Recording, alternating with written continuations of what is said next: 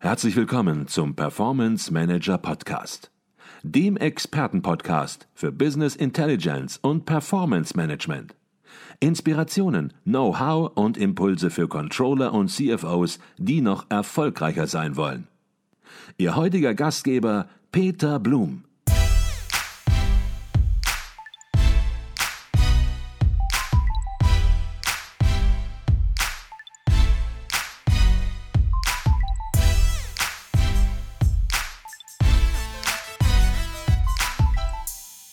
Herzlich willkommen im Performance Manager Podcast. Mein Name ist Peter Blum.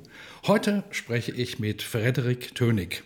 Er war bis vor kurzem noch Student an der CBS International Business School Mainz und hat mit seiner Masterarbeit den dritten Platz des ICV Newcomer Awards 2022 gewonnen. Der Award fördert den akademischen Controller-Nachwuchs und zeichnet hervorragende Master- und Bachelorarbeiten aus, die entweder Controlling-Innovationen oder auch klassische Controlling-Themen sehr praxisnah thematisieren. Doch bevor wir tief in die Arbeit einsteigen von Herrn Tönig, zunächst mal herzlichen Glückwunsch zum dritten Platz. Ja, schönen guten Morgen, Herr Blum, und herzlichen Dank für die Glückwünsche. Auch bei mir im Podcast ist der Betreuer von Herrn Tönigs Masterarbeit, Professor Dr. Mike Schulze, Professor für Controlling, Rechnungswesen und Finanzmanagement, auch natürlich an der CBS Mainz und zurzeit auch Vizedekan in seinem Fachbereich und natürlich die Jury, Teile der Jury des ICV Newcomer Awards, die wird vertreten durch Christina Keindorf von der Deutschen Bahn AG und natürlich wie immer Professor Dr. Nicole Jekel, Professorin für Controlling an der Berliner Hochschule für Technik und Vorsitzende der Jury. An Sie alle ein herzliches Willkommen. Einen schönen guten Morgen. Nicole, fangen wir bei dir direkt an als Juryvorsitzende. Die Jury hat Herrn Tönigs Masterarbeit mit dem Titel Effizienzsteigerung im Debitorenmanagement mit Hilfe von Robotic Process Automation mit dem dritten Platz beim ICV Newcomer Award ausgezeichnet. Einfache Frage an dich. Was hat dich, was hat die Jury an dieser Arbeit besonders überzeugt? Ja, schon allein der erste Eindruck, also der Titel, der hieß schon, oh wow, da lassen wir uns mal überraschen. Auto, Automation und dann noch Robotik, Prozessautomation, also die drei Begriffe zusammen, die macht richtig neugierig. Dann tauchten wir ein in die Arbeit und es war Innovation pur. Also das muss ich sagen. Und dann auch noch praxisnah. Denn Herr Tönig hat das ja nicht einfach nur so wissenschaftlich theoretisch geschrieben, sondern mit der Reiskälte Klima GmbH zusammen. Also ich, ich kann mich jetzt noch dran erinnern, wie Christina Keindorf, die ja gleich auch noch ganz viel dazu sagen wird, gesagt hat, Nicole, die ist wahnsinnig toll, die Arbeit. Und wir haben dann diskutiert, die könnte man sogar jemandem einfach so auf den Tisch legen und sagen, setz das doch mal so um. Also wie so eine Handlungsanweisung. Also äh, auch umsetzungsstark damit. Ne? Also mhm. es ist einfach ein, ein, ganz, also einfach eine Spitzenarbeit. Mhm. So. Das heißt, die Arbeit erfüllt alle Kriterien, die die Jury setzt für den ICV Newcomer Award. Und es ist noch zusätzlich ein hochaktuelles Thema, was ja in vielen Fachzeitschriften momentan auch sehr intensiv diskutiert wird und auch inzwischen natürlich sehr, sehr stark im administrativen operativen Bereich angekommen ist. Und trotzdem wird es so sein, dass manche im Controlling, manche in Administration sagen, Mensch, Robotic Process Automation oder kurz RPA. Was ist denn das überhaupt? Was versteht man darunter? Und ja, für welche administrativen Bereiche ist denn das besonders interessant? Und diese Frage natürlich geht an Sie, Herr Tönig. Ja, vielen Dank, Herr Blum. Und auch Frau Ekel, erst nochmal vielen Dank für die netten Worte, für die äh, Masterarbeit es war mir ein großes Anliegen, das, wie Sie es auch beschrieben haben, natürlich sehr praxisnah zu schreiben.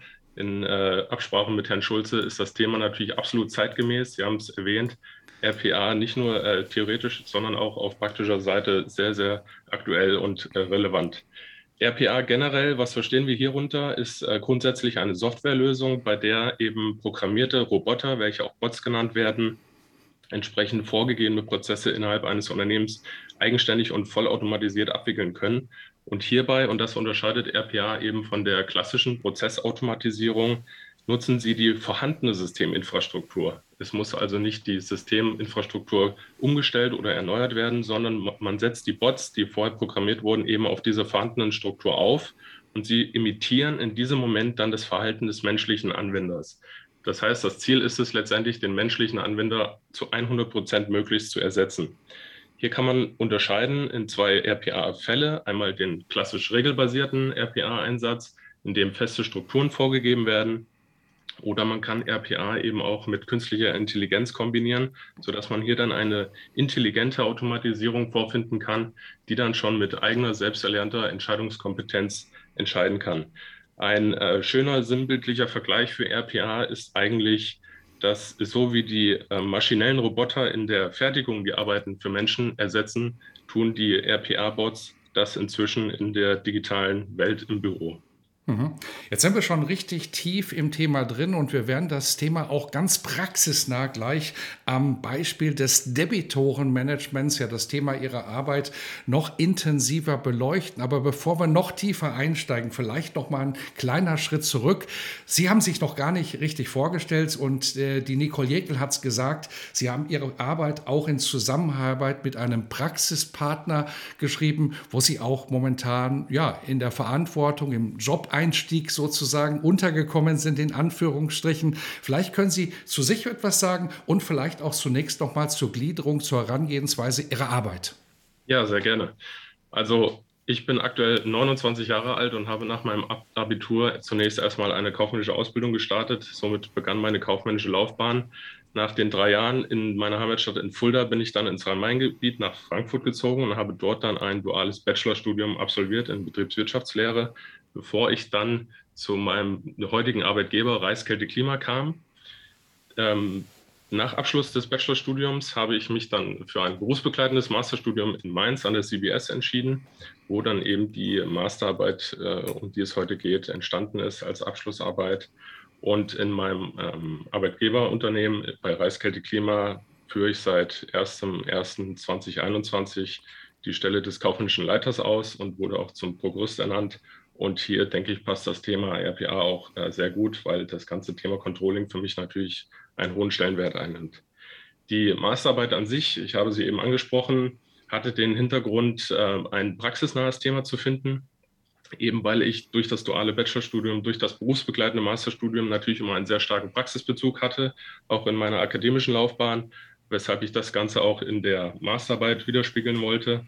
Der grundsätzliche Aufbau äh, ist wie folgt. Nach den typischen wissenschaftlichen Arbeitskapiteln am Anfang der Arbeit ähm, widme ich mich erstmal dem Effizienzbegriff, weil das natürlich äh, von der Überschrift der Arbeit natürlich ausgehend schon ein elementares äh, Mittel ist, hier RPA zu bewerten, ob es äh, für den Controlling-Gedanken auch wertvoll ist oder nicht. Ich hinterfrage Effizienz ähm, gehe von der Definition aus, unterscheide es auch zunächst von anderen Begrifflichkeiten, wie beispielsweise der Effektivität. Der zweite Punkt ist äh, im Theorieblock das Debitorenmanagement im Rechnungswesen. RPA ist in der Literatur hauptsächlich aktuell im Controlling-Bereich oder auch das Rechnungswesen generell bezogen zu finden, weshalb es für mich halt spannend war, auch aus dem Berufsalltag einen Themenblock zu finden in Form des Debitorenmanagements, in dem man RPA eben anwenden könnte und hier war es für mich wichtig, erstmal die Rolle und Relevanz des Debitorenmanagements darzustellen. Das Debitorenmanagement als Teil des Rechnungswesens ist ähm, für jedes Unternehmen sicherlich ein liquiditäts- und damit auch existenzsichernder Bereich im Rechnungswesen und sollte deshalb nie missachtet oder unterschätzt werden. Der größte und äh, letzte Themenblock des Theorieteils meiner Arbeit befasst sich dann ausführlich mit äh, Robotic Process Automation. Hiermit natürlich äh, zum einen Teil erstmal mit den Definitionen, wie ist RPA aufgebaut, wie ist die historische Entwicklung gewesen, wie ist die Funktionsweise von RPA, was braucht man alles für Bausteine, um eine erfolgreiche RPA-Implementierung durchführen zu können. Bevor ich dann in die äh, Praxisteile meiner Arbeit steige, hier zunächst eine Ist-Analyse des Debitorenmanagements bei Reiskälte Klima durchgeführt habe, eine Prozessanalyse in Kombination mit den Mitarbeitern in dem Debitorenmanagement vor Ort. Das Ganze mündete dann in einer Sollkonzeption, in der ich dann versucht habe, RPA letztendlich bei Reiskälte Klima im Debitorenmanagement anzuwenden als Gedankenexperiment. Und dieser Soll-Ist-Vergleich ähm, mündete letztendlich in einer Effizienzbeurteilung für RPA im Debitorenmanagement. Mhm.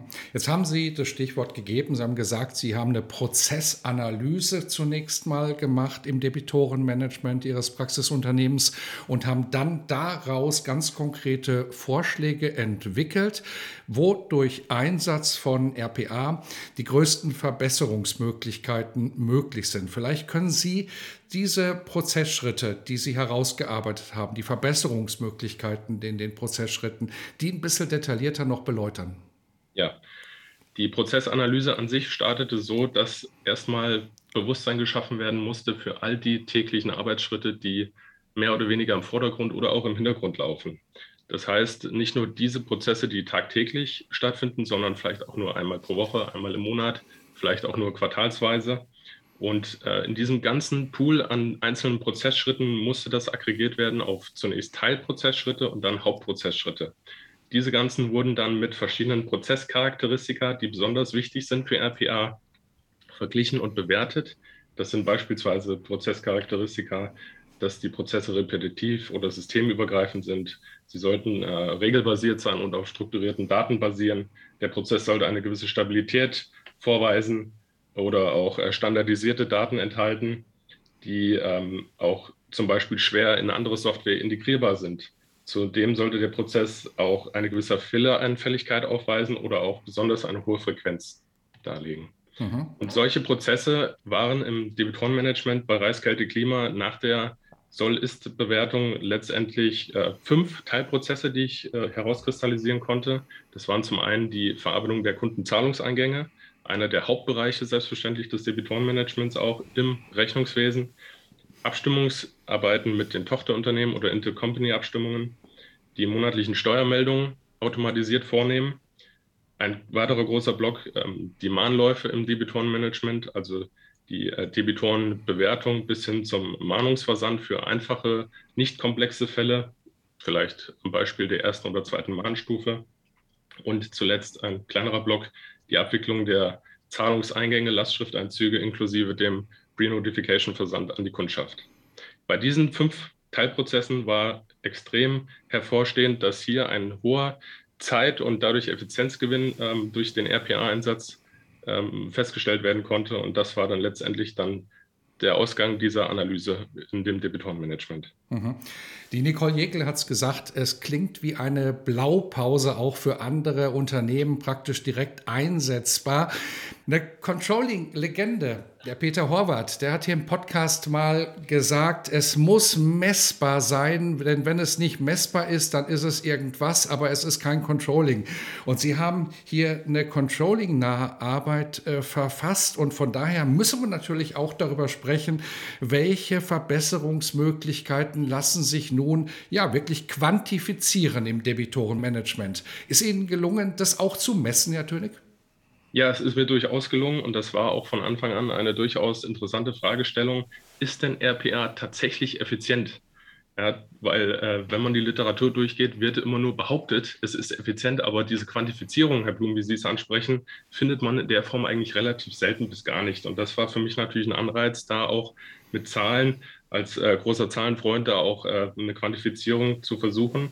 Das Ganze ähm, ist mir auch gelungen in meiner Masterarbeit. Ich habe natürlich in der Ist-Situation bei Reiskälte-Klima versucht, in der Messgröße FDE einen aktuellen Zeitwert rauszufinden für die fünf Ergebnisprozesse der Prozessanalyse, kam dabei auf einen FDE-Wert von ca. 1,1, der pro Jahr also benötigt wird, nur allein um diese fünf Prozesse auszuführen.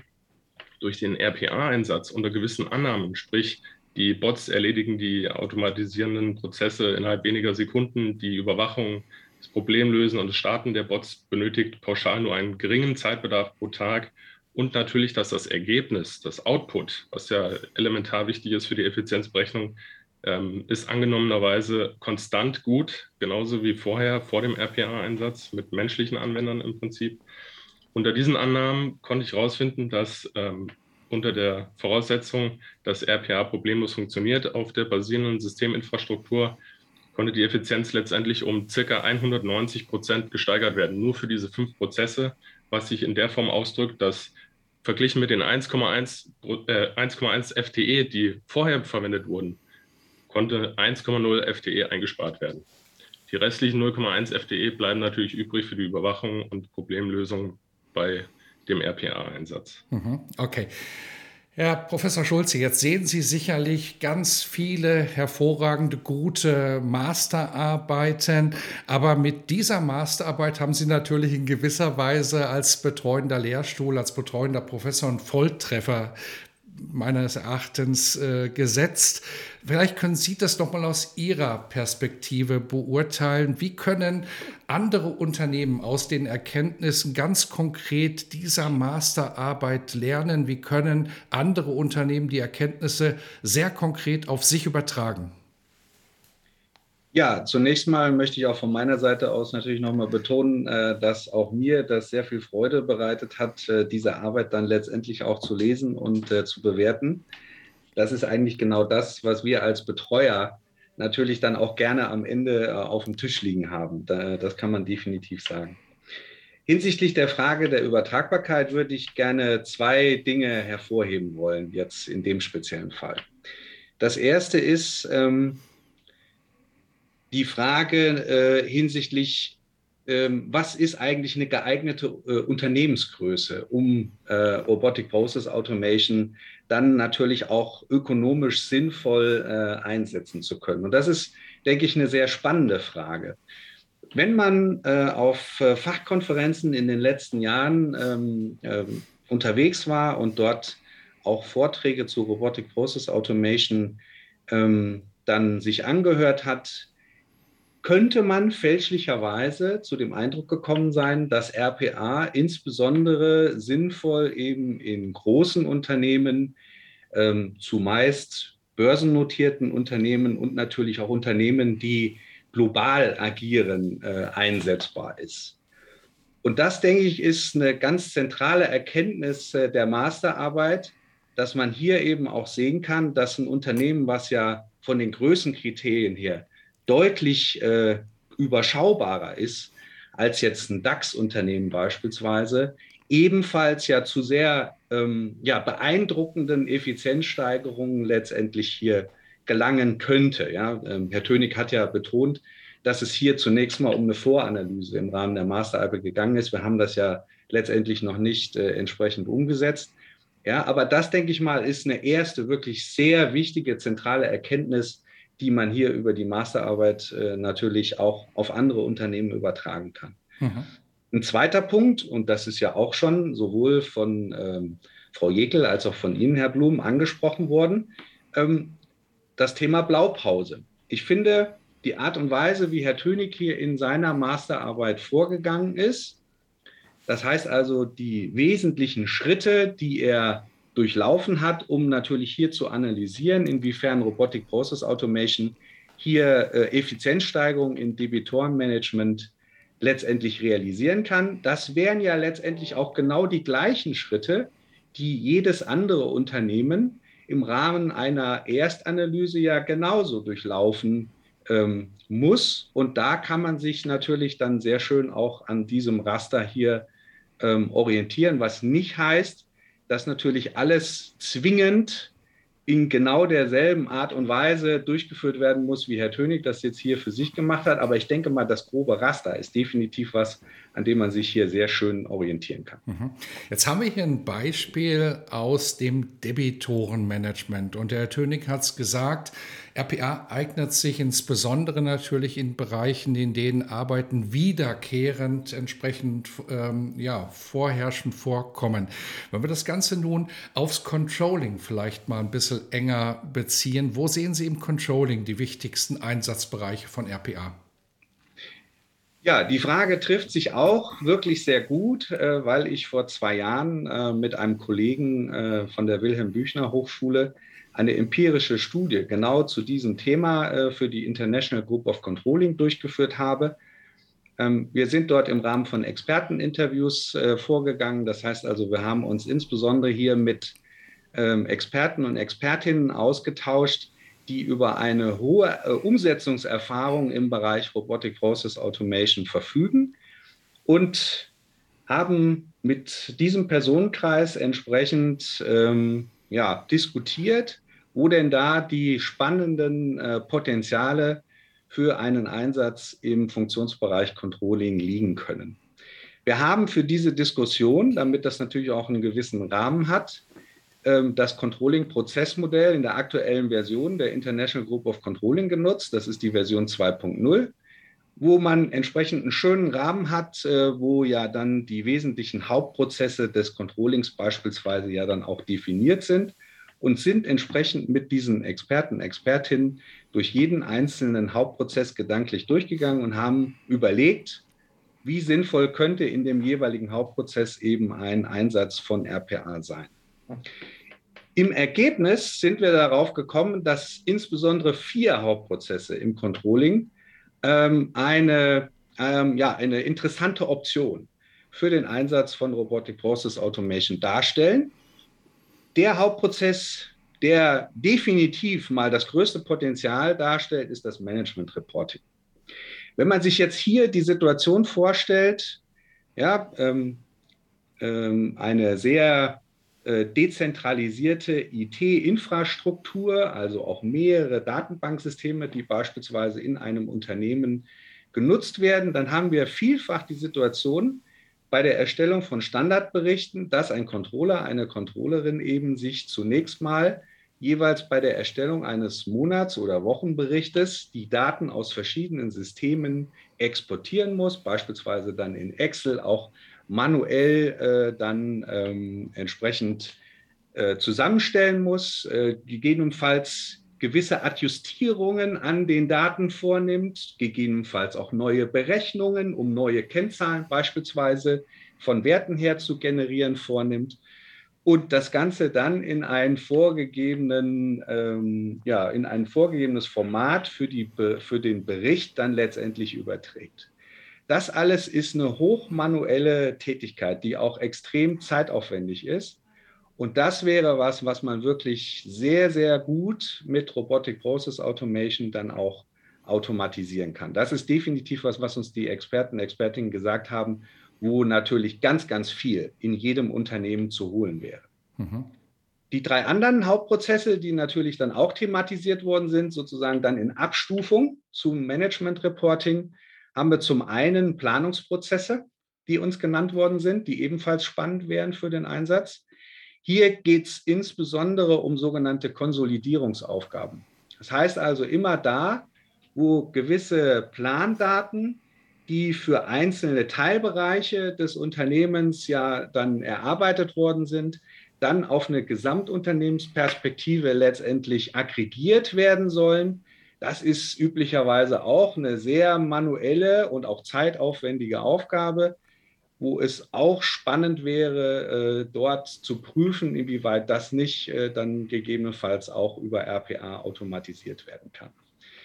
Ähm, dritter Hauptprozess, der ebenfalls ähm, mit Sicherheit Potenziale aufwirft, ist äh, Kosten-, Leistungs- und Ergebnisrechnung. Auch hier haben wir ja ähnlich wie im Management Reporting äh, die Situation, dass eben beispielsweise auf Monatsbasis sehr, sehr viele äh, vordefinierte Analysen dann äh, wiederum äh, durchgeführt werden, einfach nur auf Basis von aktuellen Ist-Daten.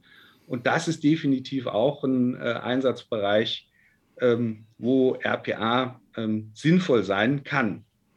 Und last but not least haben wir dann noch den Bereich des Datenmanagements, der geäußert worden ist. Hier äh, beispielsweise ähm, gibt es regelmäßig äh, Aufgaben, die darauf abzielen, beispielsweise Daten zu vervollständigen oder auch Datenqualität zu sichern, indem dann überprüft wird, ob Datensätze immer noch aktuell sind.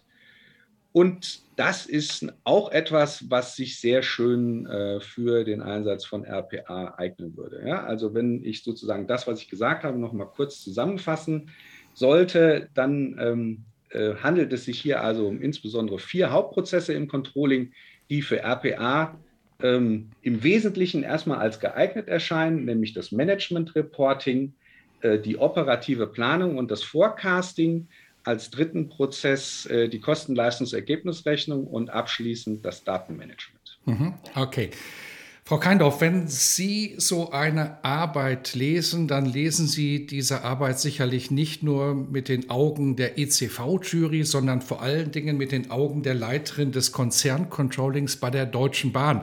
Und wenn es dann um Prozessoptimierung geht, dann denke ich mir, dann werden Sie sehr hellhörig, weil Sie natürlich immer auf der Suche nach Prozessoptimierungen sind. Wenn Sie nun diese Arbeit von Herrn Tönig bewerten, die konkreten Findings, dann kann ich mir vorstellen, dann überlegen Sie ganz konkret, wie kann ich es für mich nutzen?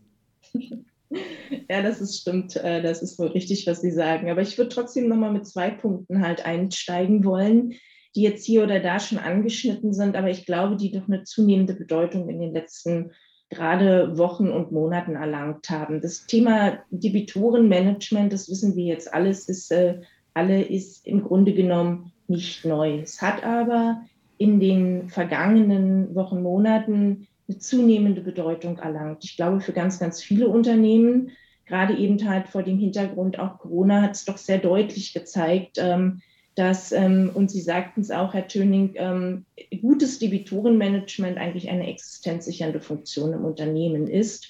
Und ich bin auch mit vielen Unternehmen in Kontakt und im Austausch, im regelmäßigen Austausch. Und man sieht sehr, sehr deutlich, dass das Thema Forderungsmanagement auch übergreifend im Unternehmen, nicht nur in der Accounting-Funktion, ähm, wirklich zunehmend in den Fokus der Steuerung der Unternehmen gerückt ist. Das ist der eine Aspekt. Und der zweite Aspekt, der, glaube ich, noch wichtig ist, auch äh, vom Rahmen her mal zu beleuchten, ist, ähm, wir haben über das Thema Effizienzsteigerung gesprochen. Auch das ist im Grunde genommen ein Thema, was uns im Controlling in der Unternehmensführung seit Jahren begleitet, kriegt aber aus meiner Sicht vor dem Hintergrund des zunehmenden Fachkräftemangels, dem wir auch gegenüberstehen, nochmal eine ganz andere Bedeutung. Denn es geht nicht mehr alleine nur darum, die Prozesse effizient zu gestalten an sich, sondern darüber hinaus auch ein Instrument zu haben, um genau diesem Fachkräftemangel zu begegnen und mittels eben halt von RPA-Modellen auch effizienter in den Prozessabläufen einer Unternehmen zu werden.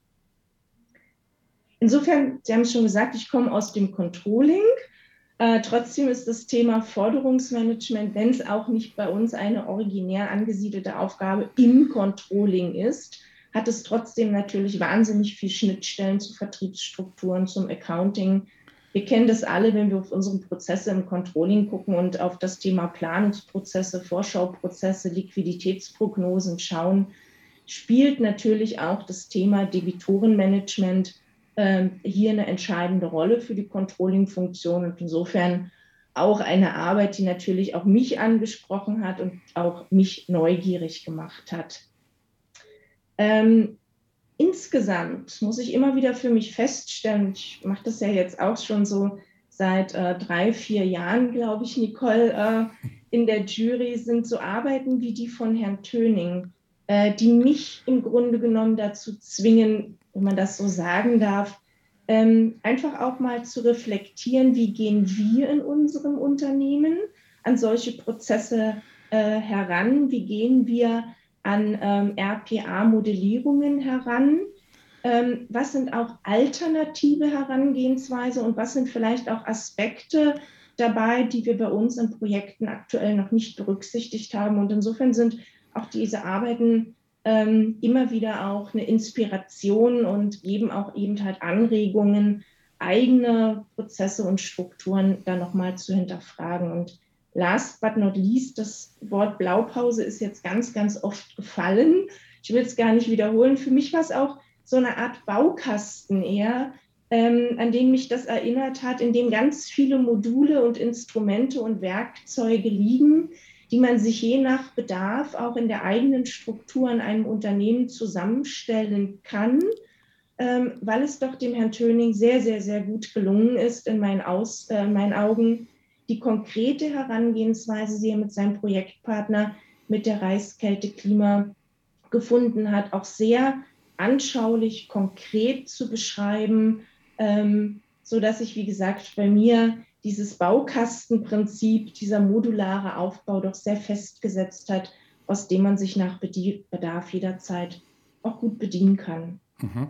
Jetzt hatten Sie, Herr Tönig, angesprochen, dass es bei RPA natürlich immer auch darum geht, in gewisser Weise den Faktor Mensch zu ersetzen. Auf der anderen Seite, Frau Keindorf, haben Sie gesagt, ja, wir müssen dem Fachkräftemangel begegnen. Frage an Sie, Herr Professor Schulze.